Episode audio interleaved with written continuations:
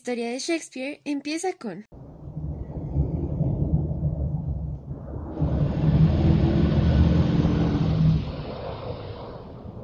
¿Quién osa pisar los terrenos del castillo? Una sombra oscura se asoma en los confines del palacio. Alguien llame al príncipe. Horacio. ¿Me llamabas? Una sombra igualita a su padre, mi señor.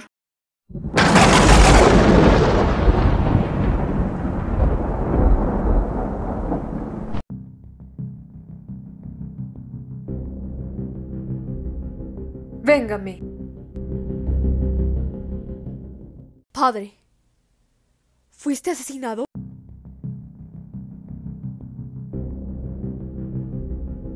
Sí, por tu tío, quien me envenenó, se casó con tu madre y usurpó el trono después de mi muerte.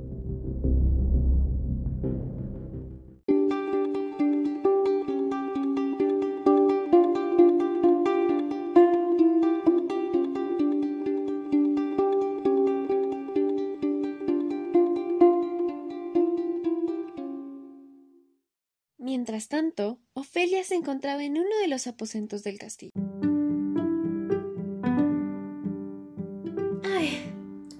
Me ama. Me envía muchas cartas. Creo que me estoy enamorando.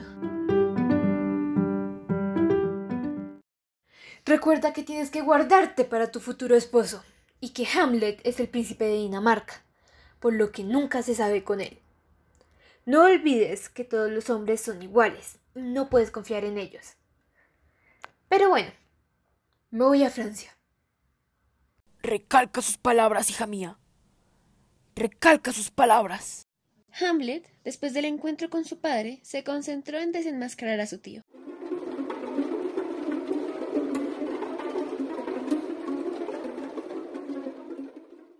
Horacio, ya sé cómo es enmascarar a mi tío. ¿Cómo, mi señor?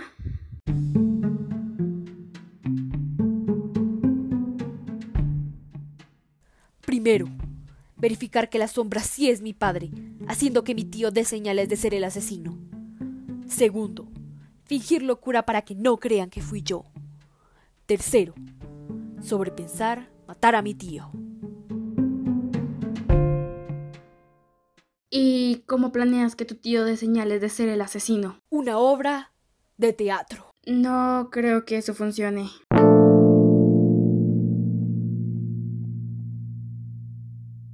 Para sorpresa de todos, el rey mostró su culpabilidad frente al público. ¡Oh! Mi crimen fue atroz, y aún así nadie lo notó. Ahora estoy casado con la reina y soy el rey de Dinamarca.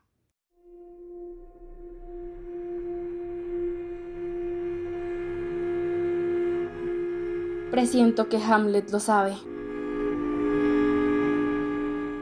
Polonio, Sí, mi señor. espía a Hamlet. Sigo pensando que esto es por amor. Amor por Ofelia. ¿No aprendiste nada en su discurso en la sala del castillo? Literalmente le dijo que se fuera a un convento.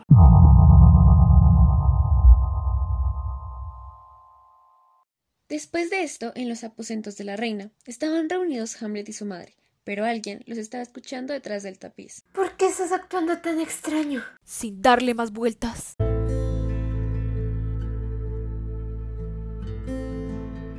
Me siento traicionado. Después de estas palabras, Hamlet se da cuenta que Polonio estaba escuchando. Entonces, saca su espada y realiza la acción más espontánea en la que pudo pensar.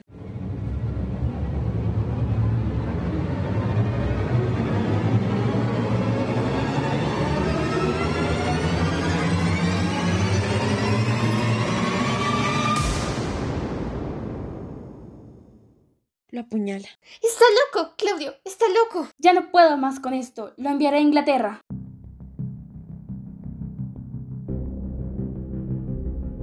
Para que lo maten. Uh.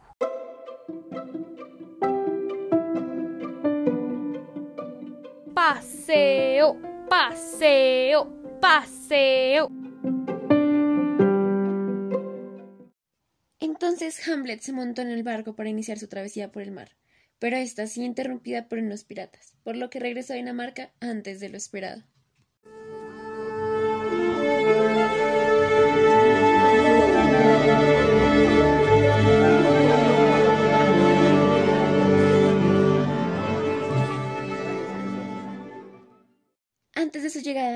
Enloqueció de dolor por la muerte de su padre. ¡Ah! ¡Mi padre!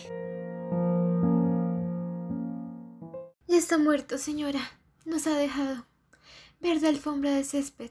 Lo ha sepultado.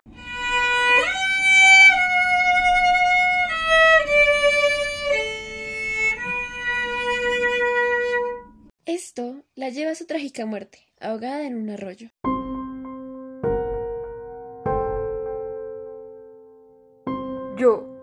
Laertes, hermano de Ofelia e hijo de Polonio, exijo venganza contra la corona. Porque ellos son los causantes de mis tragedias.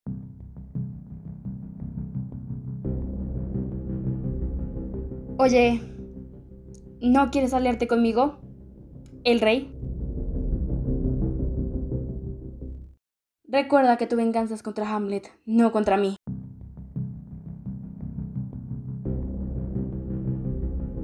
Tienes razón. Tengo un plan.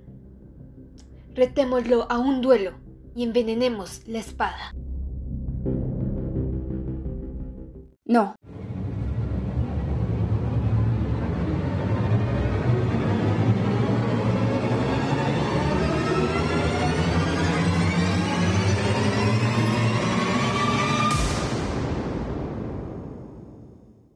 Tengo una mejor idea. Envenenemos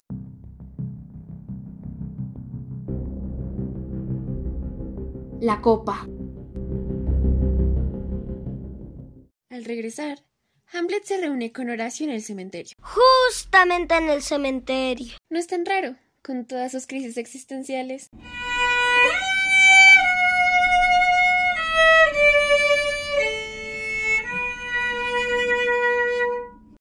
Entra la caravana llevando el cuerpo de Ofelia.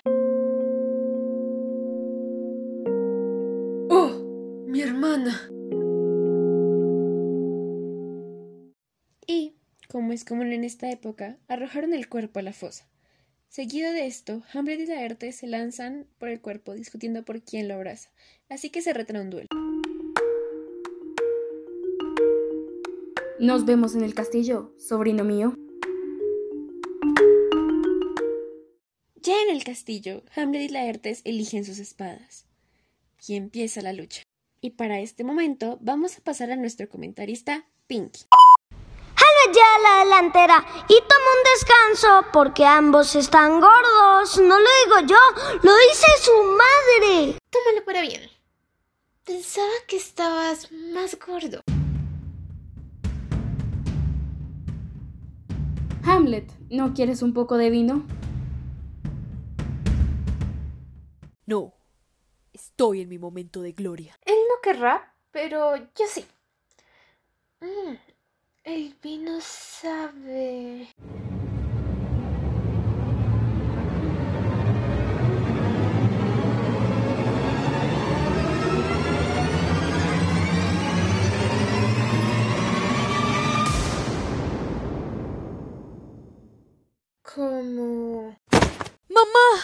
Segundo round. Hamlet toma la delantera, pero Laertes lo hiere. Pero aún así se levanta y lo apuñala con la misma espada. ¿Sabes qué? Estoy cansado de esto. Y tú también. La espada que tengo está envenenada, por lo que tú y yo vamos a morir. Tu mamá se murió, y el rey sigue ahí como si nada, cuando es el culpable de todo. Bueno, llegó la hora. Entonces Hamlet se acerca al trono de su tío, lo apuñala, vierte la copa de su madre en sus labios y así muere. Y al final, el príncipe de Noruega se queda con el trono. Buenas noches, dulce príncipe.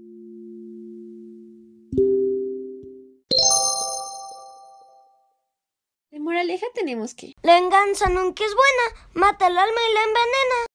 No dejes las cosas que puedes hacer hoy para otro momento, como un asesinato. Si tu procrastinación hace que todo el mundo muera al final, deja de procrastinar tanto. No seas Polonio, que por viejo chismoso lo mataron. Y si alguna vez estás en un libro de Shakespeare, recuerda que vas a morir. Es que no se le dan bien los finales felices.